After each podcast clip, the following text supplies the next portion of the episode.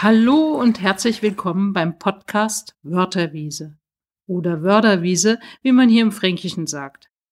Womit wir auch gleich bei dem Ort sind, von wo wir senden, der Wörderwiese, die sich direkt vor der Fakultät Sozialwissenschaften der Technischen Hochschule Nürnberg befindet. Wir von der Fakultät Sozialwissenschaften wollen euch Themen aus der Forschung und Praxis der sozialen Arbeit vorstellen und dazu Lehrende und Studierende zu Wort kommen lassen. Mein Name ist Sabine Weiß und ich führe euch mit Emanuel Busch durch die ersten Folgen des Podcasts Wörterwiese. Ja, vielen Dank Sabine für die schöne Einführung. Mein Name ist Emanuel Busch und auch ich wünsche euch viel Spaß mit unserem Podcast. Hallo und guten Tag zusammen. Heute freuen wir uns, Nils Knot als Alumni unserer Fakultät zu Gast zu haben. Nils hat hier sowohl den Bachelor als auch den konsekutiven Masterstudiengang Soziale Arbeit vor einigen Jahren abgeschlossen. Wir sind heute mit ihm im Gespräch, um die ein oder andere Anekdote über seine Studienzeit, eventuell ein paar persönliche Tipps zum Berufseinstieg und erste Erfahrungen im Arbeitsfeld mit psychisch erkrankten Menschen mit euch zu teilen. Herzlich willkommen, Nils. Schön, dass du da bist. Vielen Dank, Emi, für die äh, Vorstellung. Schön, dass ich dabei sein darf und dass ihr mich eingeladen habt. Sehr gerne. Ja, Nils, jetzt habe ich zwar den Vorteil, dass wir beide uns ja schon seit Beginn unseres Masterstudiums kennen, aber heute möchten wir für unsere Zuhörenden gemeinsam mit dir deinen Weg durchs Studium mit den wichtigsten Meilensteinen und äh, vielleicht auch der ein oder anderen prägenden Erfahrung nochmal so ein bisschen nachzeichnen. Ähm, möglicherweise ist da ja auch die ein oder andere interessante Erkenntnis für die aktuell Studierenden dabei. Also lass uns da nochmal ganz von vorne beginnen. Ähm, welche prägenden Erfahrungen hast du denn im Lauf deines Bachelorstudiums so gemacht? Ja, das ist eine ganz gute Frage. Also ich glaube, bei mir hat es fast schon vor dem Studium angefangen. Also ähm, ich hatte erst überlegt, Psychologie zu studieren, ähm, habe den NC dann nicht ganz äh, geschafft und habe mich von daher erstmal neu orientiert. Habe dann mitbekommen, dass man ähm, über soziale Arbeit auch die Ausbildung ähm, zum Kinder- und Jugendlichen Psychotherapeuten machen kann das war so die erste Richtung. Ne? Also vor dem Studium weiß man ja oft noch nicht so genau, was, das, was der Studiengang überhaupt so im Detail bedeutet.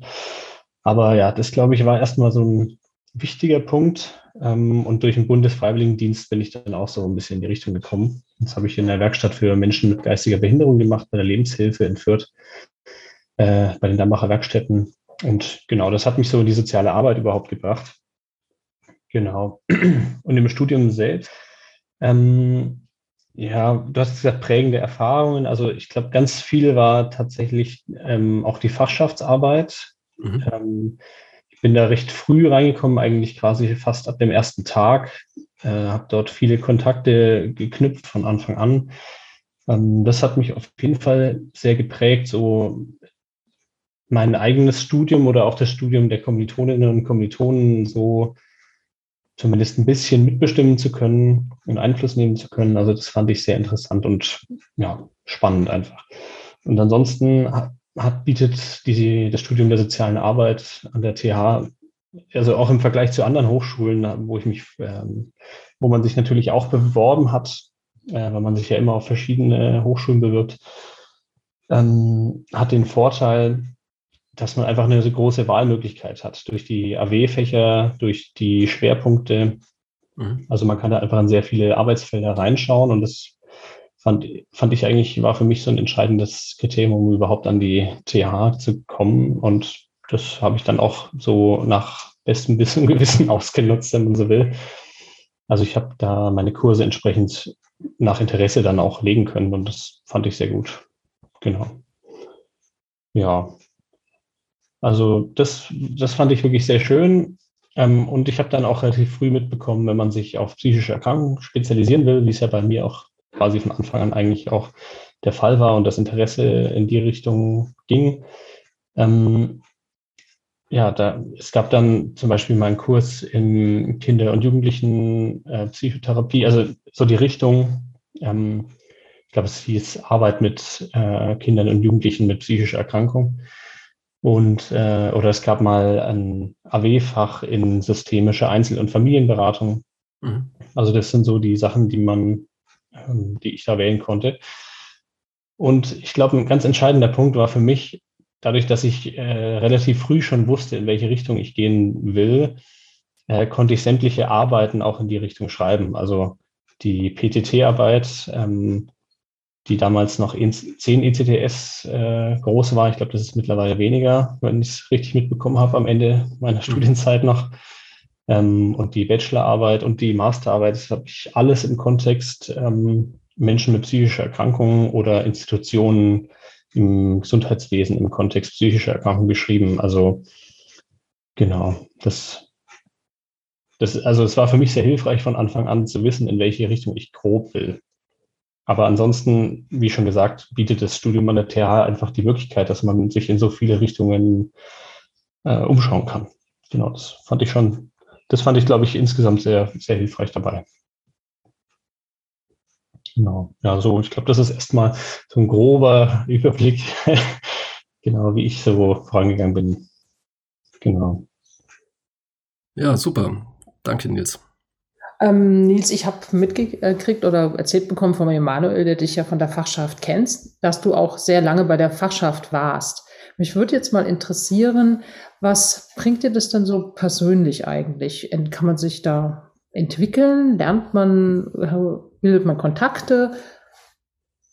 Mhm. Ja, also das auf jeden Fall. Ähm, ich habe es ja gerade schon mal kurz angeschnitten, dass ich da relativ früh schon reingestolpert bin. Am Anfang erstmal zuschauen konnte. Das ist ein bisschen der Vorteil bei uns an der Fakultät, dass man da, äh, oder dass es zumindest die Kultur war der Fachschaft in den letzten Jahren, dass man relativ zwangs teilnehmen kann an den Sitzungen und ähm, auch in Arbeitskreisen, dass man da ja ohne große Organ äh, ja, bürokratische Hürden äh, dass man da einfach einsteigen kann und helfen kann.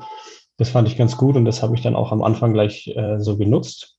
Und dann so nach und nach habe ich ähm, dann etwas mehr Verantwortung übernommen, habe mich dann auch ähm, aufstellen lassen zur Wahl und äh, war dann, äh, ich weiß gar nicht, ich glaube fünf Jahre am Stück oder vier, vier oder fünf Jahre äh, war ich dann auch gewählter Fachschaftsvertreter und, und war dann auch im äh, Fakultätsrat. Genau. Und ich finde es glaube ich, bis heute tatsächlich sehr hilfreich, äh, auch, in, auch im Arbeitskontext, ähm, weil es für mich so eine Selbstverständliche ist, äh, Selbstverständlichkeit ist, ähm, wenn man zum Beispiel Sitzungen, Besprechungen hat, dass es für mich ganz klar ist, wie man das strukturiert, wie man Tagesordnungspunkte vorbereitet, wie man das nachbereitet, wie man Protokolle schreibt. Ähm, das klingt jetzt erstmal ein bisschen langweilig, aber ich habe es jetzt einfach auch gemerkt in der Uniklinik, wo ich ähm, wo ich jetzt eineinhalb Jahre gearbeitet habe, bis vor kurzem, ähm, dass es dort sehr hilfreich war, weil es dort eben nicht selbstverständlich war, dass man Teamprotokolle erstellt, dass verbindliche Zuständigkeiten geklärt werden, dass es im Team ähm, ja, also dass es quasi jemanden gibt, der, der die Teambesprechung auch äh, leitet, also so eine Art äh, Sprecher für, fürs Team, genau. Also das sind so sehr hilfreiche Sachen. Und noch eine zweite Sache, ähm, es erweitert so ein bisschen den Horizont. Also bei mir hat es zumindest getan, dass man das Ganze auch mal, ähm, also dass man die Klinik, äh, Quatsch, die Klinik, die Hochschule als Institution besser versteht und die Abläufe besser kennenlernt und auch merkt, wo kann man Einfluss nehmen. Also das ist letzten Endes auch eine Form, ja, wenn man so will, politische Bildung.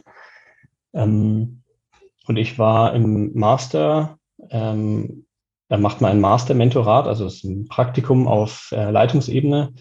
Da war ich beim Sozialreferenten der Stadt Nürnberg, beim Rainer Prölls, der ist jetzt in Rente gegangen vor zwei Jahren. Ähm, genau. Und das war da zum Beispiel auch sehr hilfreich, weil dort war ich dann auch im Stadtrat. Ich war manchmal in Ausschüssen der Stadt.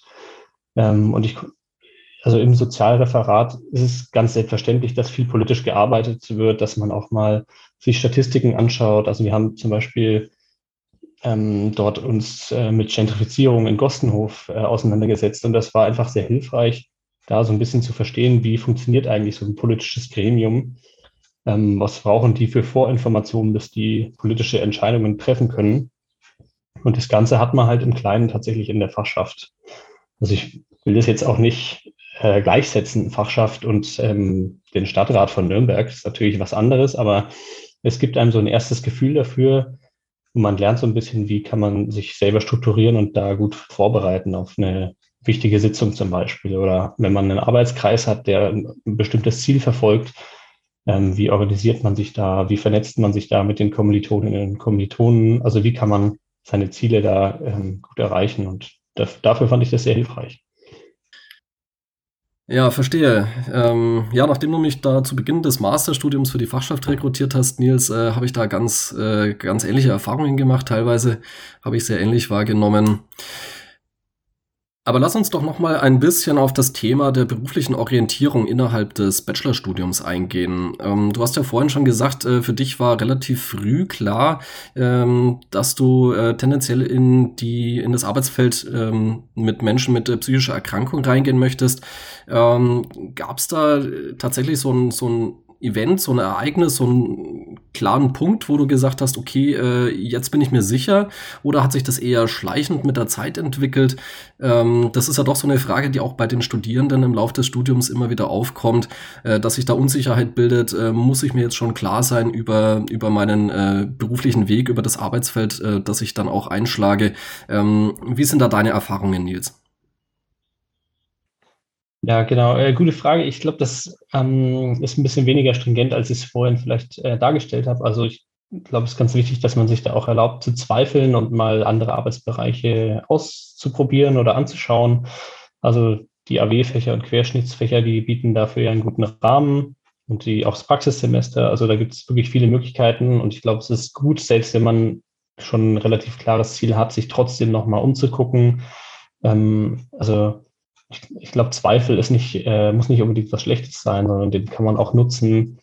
Und ich glaube, es ist auch in der Praxis später oft gerne gesehen, wenn man verschiedene Sachen schon gesehen hat. Mhm. Ähm, also das ist, glaube ich, einmal ganz wichtig. Ich habe so ein bisschen auch in die Arbeit mit Menschen mit Behinderung oder mit geistiger Behinderung geschaut. Ähm, genau, und dadurch, dass die Fachschaft dann auch die Möglichkeit gibt, sich politisch zu interessieren und zu engagieren, hat man da eigentlich, also kann man, wenn man das möchte, eine ganz gute Mischung kennenlernen.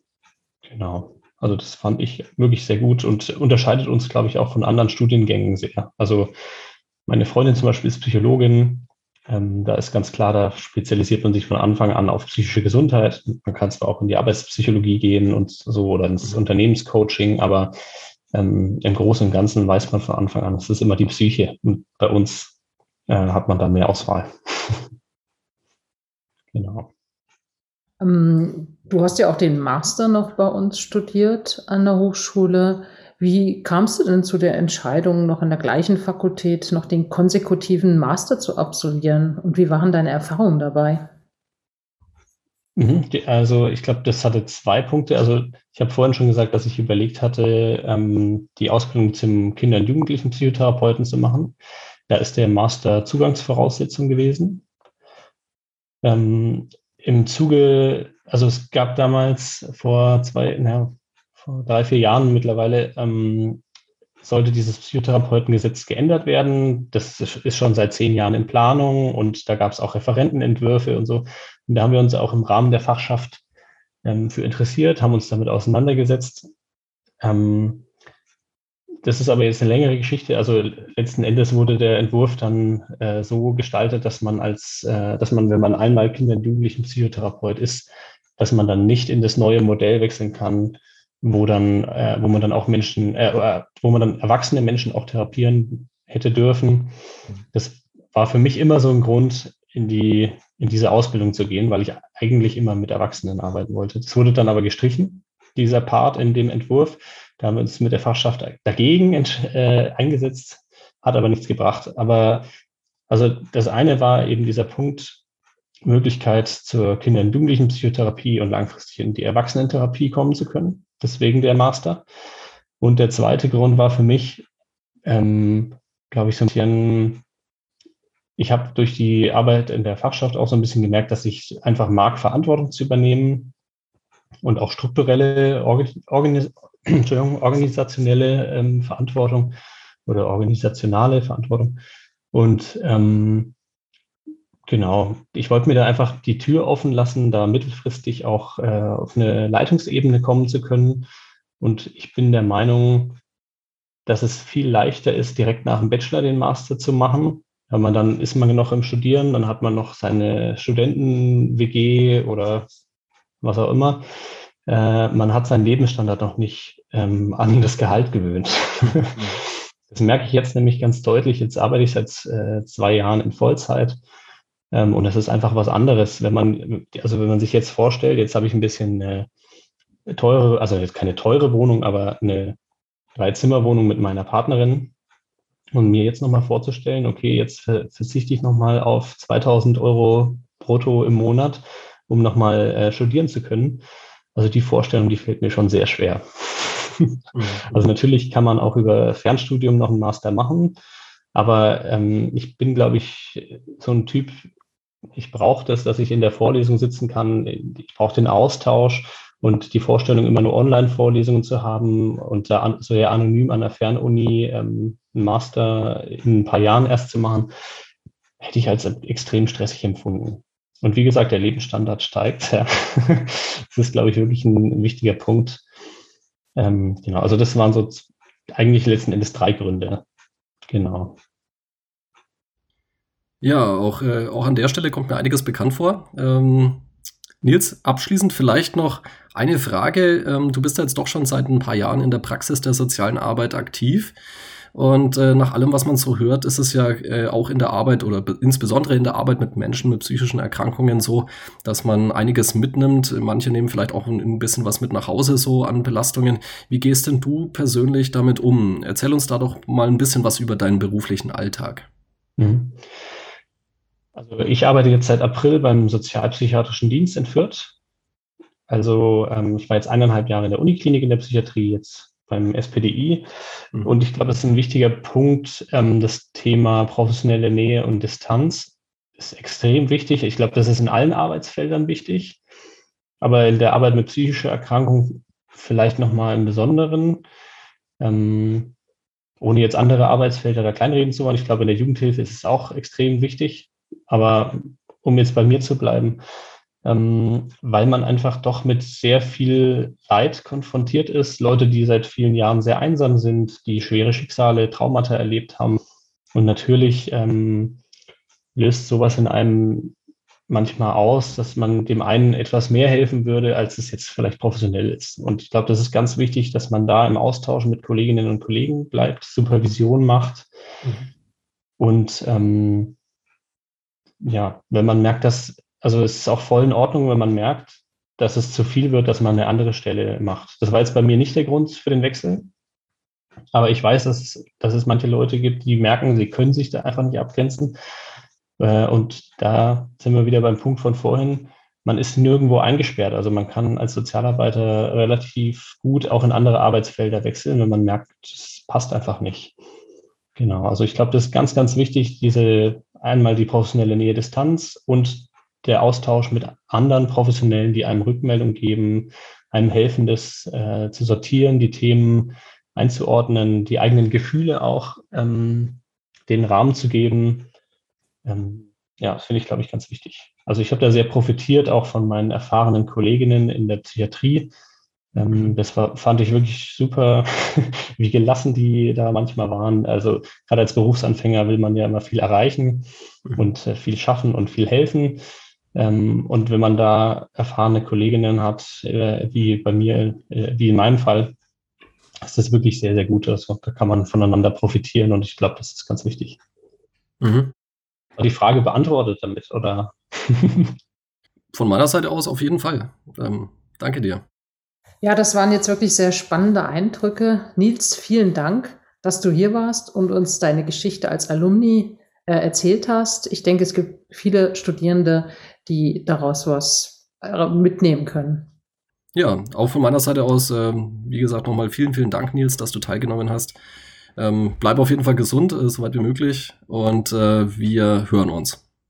Sehr gerne. Vielen Dank euch, dass ich teilnehmen durfte und äh, genau, euch eine gute Zeit und den Studierenden da draußen drücke ich die Daumen, dass alles äh, gut läuft. Tschüss von Sabine und Emanuel. Wir hoffen euch bei unserem nächsten Podcast Wörterwiese als Zuhörende wieder dabei zu haben.